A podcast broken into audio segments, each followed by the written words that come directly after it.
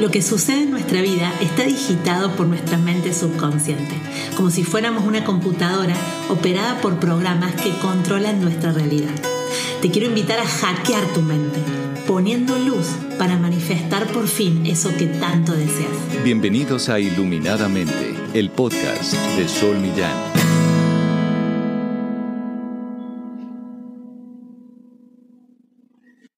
Buenas, buenas, estamos en un nuevo episodio de Iluminadamente y ya el último episodio del año. Feliz, feliz, feliz porque eh, esto me demuestra, me sigue mostrando día a día que las metas nacen para cumplirse, que los sueños convertidos en metas se cumplen, porque había sido un sueño para mí durante el 2023 sacar el podcast y les digo que hacía dos años más o menos que estaba como sueño y lo iba postergando poniendo en primer lugar otros sueños.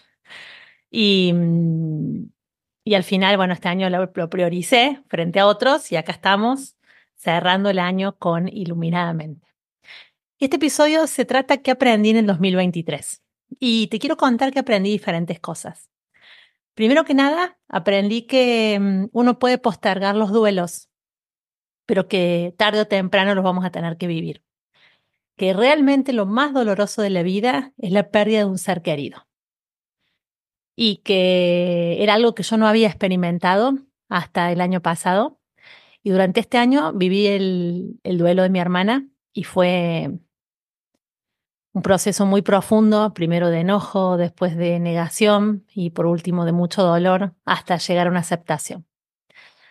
Lo que segundo aprendí de la mano de esto que te estoy contando es que se puede seguir siendo felices, porque la felicidad es una decisión. Como dice Jim Carrey, ojalá lleguemos todos a ser ricos y famosos, ojalá consigas ser rico y famoso, a vos que me estás escuchando para darte cuenta que eso no es la felicidad. La felicidad está en las cosas simples de la vida. Y aunque parezca trillado lo que estoy diciendo, es muy fuerte. La felicidad está en una conversación con un amigo, la felicidad está en un abrazo con un hijo, la felicidad está en dormir la siesta, la felicidad está en zambullirnos en el agua, darnos una duchita, comer algo rico, eh, mirar a los ojos a la persona que amás, eh, tener a los seres que te rodean vivos, que por algo los tenés y está bueno disfrutarlos. Em, se puede seguir siendo feliz porque dentro de todo el dolor que fui transitando por la ausencia de mi hermana, por su ausencia física, aunque sé que espiritualmente está, eh, pude tener momentos de felicidad y se los agradezco un montón a Dios y agradezco un montón volver a sentir la felicidad. Eh, y, y, esto es realmente muy, muy, muy importante y muy valorable. Así que lo más importante es que se puede ser feliz incluso ante la adversidad, ante el dolor, ante, ante la angustia. Se puede ser feliz porque la felicidad es una decisión. Siempre lo creí como teoría, pero este año lo pude vivir en la práctica, que se podía decidir ser feliz. Lo tercero que aprendí este año es que lo más importante es uno mismo, o sea, soy yo. Y lo más importante sos vos que estás del otro lado. Sí, sos lo más importante. Y esto me recuerda a un cuento que me contaron hace poco, que lo debes haber escuchado en el podcast anterior, que es esta madre que estaba con sus hijos y sus hijos le dicen, mamá, solamente nos queda un huevo para los 10 y tenemos mucho hambre y no queda más nada para comer. Y la mamá agarra el huevo, se lo come y sale corriendo. Y no vuelve hasta dentro de tres horas. Y los hijos quedan todos confundidos porque todos tenían hambre y creían que la madre los iba a partir, iba a ver cómo hacía para, para hacer que sea más, que no sea solo un huevo. Y a las tres horas llega la madre con un maple de huevos y les dice, hijos, tuve que comer el huevo para tomar fuerza y venir y alimentarlos como corresponde. Esto significa que si amas a los otros, primero tienes que amarte a ti mismo.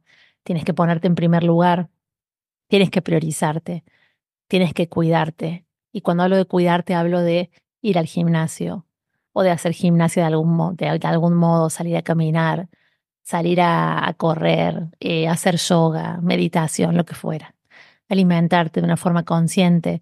Cuando estás comiendo alimentos reales, ser consciente de esos alimentos reales y cuando tienes ganas de comer algo procesado, también ser consciente y comerlo con amor y sin culpa. Porque lo más importante sos vos, lo más importante soy yo.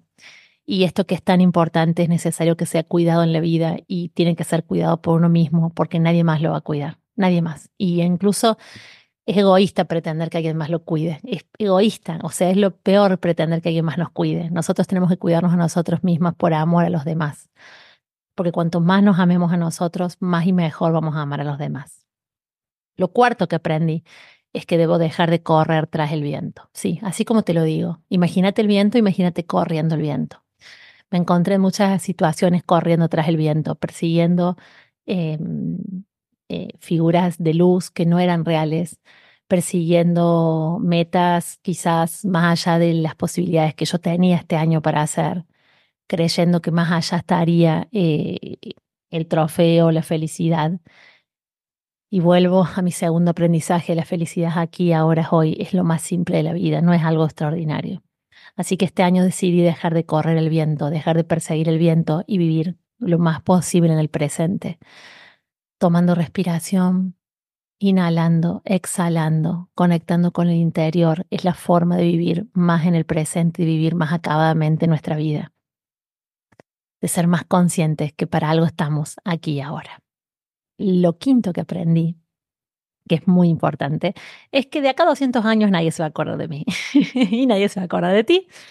Entonces, dejar de preocuparme por lo que otros piensen, por mis nuevos inicios, si quedo ridícula, si paso vergüenza, si cuando digo algo lo dije bien o mal, porque nadie se va a acordar, ni siquiera tus bisnietos, ni siquiera mis bisnietos van a decir, ah, mi abuela era una chica que eh, hacía podcast y escribía libros y acompañaba a las personas a ser más felices. Pueden tenerlo como una pequeña reseña hasta mi, hasta mi bisnieto, pero ya mi nieto ni va a saber quién fui.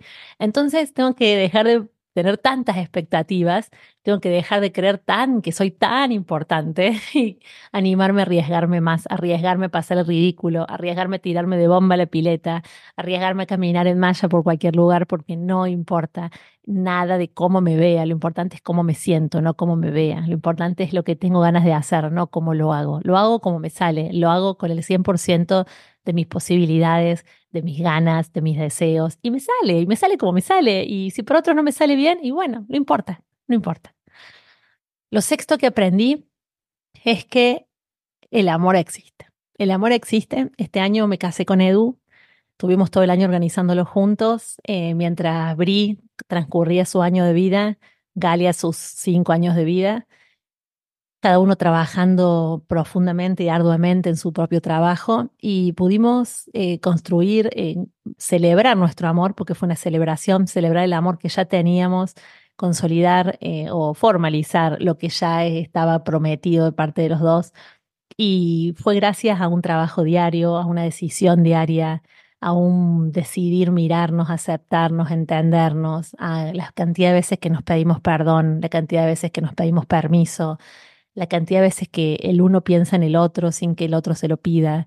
Todo eso fue construyendo el amor y la verdad que quizás hace 15 años atrás creía que esto era imposible y hoy estoy maravillada y totalmente agradecida a Dios de poder tener este gran amor en mi vida y esta hermosa familia y de poder tener la Galia y abrir en mi vida. Lo séptimo que aprendí es que ser madre es muy difícil. Sí, así te lo digo. Aprendí que es uno de los mayores desafíos que tenemos y que es el lugar en el que más aprendemos, es nuestra escuela. Es la escuela en la que más nos encontramos aprendiendo constantemente cosas nuevas, donde más nos desafían nuestros niños, donde más somos imperfectas, donde más hacemos lo que podemos y que es muy difícil y que es todo un desafío y que es todo una, una aventura diaria y que estoy dispuesta a llevar adelante esta aventura Claro que con ayuda de Dios, claro que con ayuda de todos los ángeles, porque muchas veces no puedo sola. Sé que también lo hago con mi marido, pero estoy diciendo ser madre, no estoy diciendo ser padre o la paternidad, la maternidad. Yo te lo digo que aprendí este año que es una de las tareas más difíciles y que de la que es la que más me tengo que reír. Tengo que dejar de ser tan exigente conmigo misma, creyendo que vengo a ser la persona, eh, la mejor madre del mundo. Vengo a ser la madre que puedo ser, la madre que me sale ser, y lo hago con todo el amor del mundo, así que lo hago desde el fondo de mi corazón y me sale como me sale. Así que si estás en la misma que yo, después mandame un dedito, decime estamos en la misma sol, estamos en esta tarea. También me di cuenta que era una tarea difícil, así que eh, todo lo que podamos seguir aprendiendo es bienvenido y vamos a seguir compartiendo incluso en este espacio para el 2024 todo lo que sea necesario respecto de la maternidad, que es lo que más nos pone cara a cara con nuestras heridas. En octavo lugar, aprendí que hay que seguir sanando heridas. Sí. Que aunque tengamos mucho trabajo interior, aunque hayamos recorrido muchas terapias, muchos procesos, muchos caminos, muchas veces hay heridas que las cicatrices son tan grandes que cuando cambia el clima vuelven a doler. Entonces son heridas que, si bien no están abiertas, están cicatrizando y esas cicatrices nos recuerdan que pasamos ese dolor y esa angustia y que es importante cuidar esa cicatriz y quizás mostrarle a otro que la tengo para que no me la da, para que no le haga daño y yo misma poner el límite a tiempo para que no me hagan daño. Por más trabajo interior que tenga, por más recorrido, por más libros, por más que hoy esté yo de este lado hablando y ustedes me estén escuchando, les cuento que este año tuve que sanar heridas que todavía seguían doliendo las cicatrices y tuve que aceptar que quizás duelan de por vida. Lo noveno que aprendí es que lo más hermoso de la vida son los padres. son hermosos y que nos olvidamos de eso. La miro a mi madre a los ojos y la miro y digo, gracias Dios por tenerla en mi vida. Ella no sabe que yo estoy diciendo eso en voz baja. Estoy segura que ella lo dijo cuando yo era pequeña, que ella me miraba cansada y decía, gracias Dios por tener estas hijas en mi vida. Y yo hoy lo digo de más grande, de adulta, y lo digo a ella que está más anciana. Y le digo gracias Dios por darme la posibilidad de tener todavía a mi madre en mi vida. Así que gracias y agradece por tener a tus seres queridos en tu vida. Y lo último que aprendí, lo décimo, es que la gratitud es la llave de la abundancia. Sí, la gratitud diaria, la gratitud de una ducha calentita, la, gratitud de un plato de comida, la gratitud de un abrazo, la gratitud de la ropa que tenemos, la salud, lo que parece obvio, que es tan obvio que pasa desapercibido. Las cosas no son obvias, las cosas hay que realmente reconocer que están aquí y que muchas veces es una suerte que las tengamos, que somos unos bendecidos. Así que hay que todos los días dar las gracias al levantarnos y al acostarnos por este nuevo día de vida que tenemos, por este día menos de vida, porque cada día es un día menos de vida, para poder disfrutarlo al 100%, porque no es igual que el día anterior, aunque parezca, es una ilusión. No es igual que el día anterior, es un nuevo día y es un día que nos trae nuevos aprendizajes y nuevas enseñanzas. Entonces, no te olvides de dar las gracias y quiero aprovechar para darles las gracias por acompañarme todo este año, todo este 2023 del otro lado, por los mensajes hermosos que me mandan amo los mensajes, los leo siempre y saben que la mayoría de las veces contesto tarde o temprano, contesto siempre. Así que los abrazo fuerte y les agradezco enormemente por permitirme y por acompañarme a vivir de lo que amo, que es esto, que es compartir el camino que he recorrido como ser humano, el recamino que he recorrido en esta experiencia, todo lo que he vivido desde el dolor para poder convertirlo en el amor y transmutarlo. Así que muchas gracias quiero desearte un próspero año nuevo, que este 2024 venga lleno, lleno, lleno, lleno, lleno, lleno de bendiciones. Del otro lado, donde estés, estoy cerrando los ojos y me estoy imaginando que te abrazo fuerte, fuerte, fuerte, fuerte. Sentí mi abrazo, sentí mis bendiciones sentí todo mi amor y todo el amor de Dios hacia ti. Besos grandes, muchas gracias por llegar hasta aquí y nos vemos el próximo año en el próximo episodio. Te dejo un beso gigante. Gracias. Esto es Iluminadamente con Sol Millán.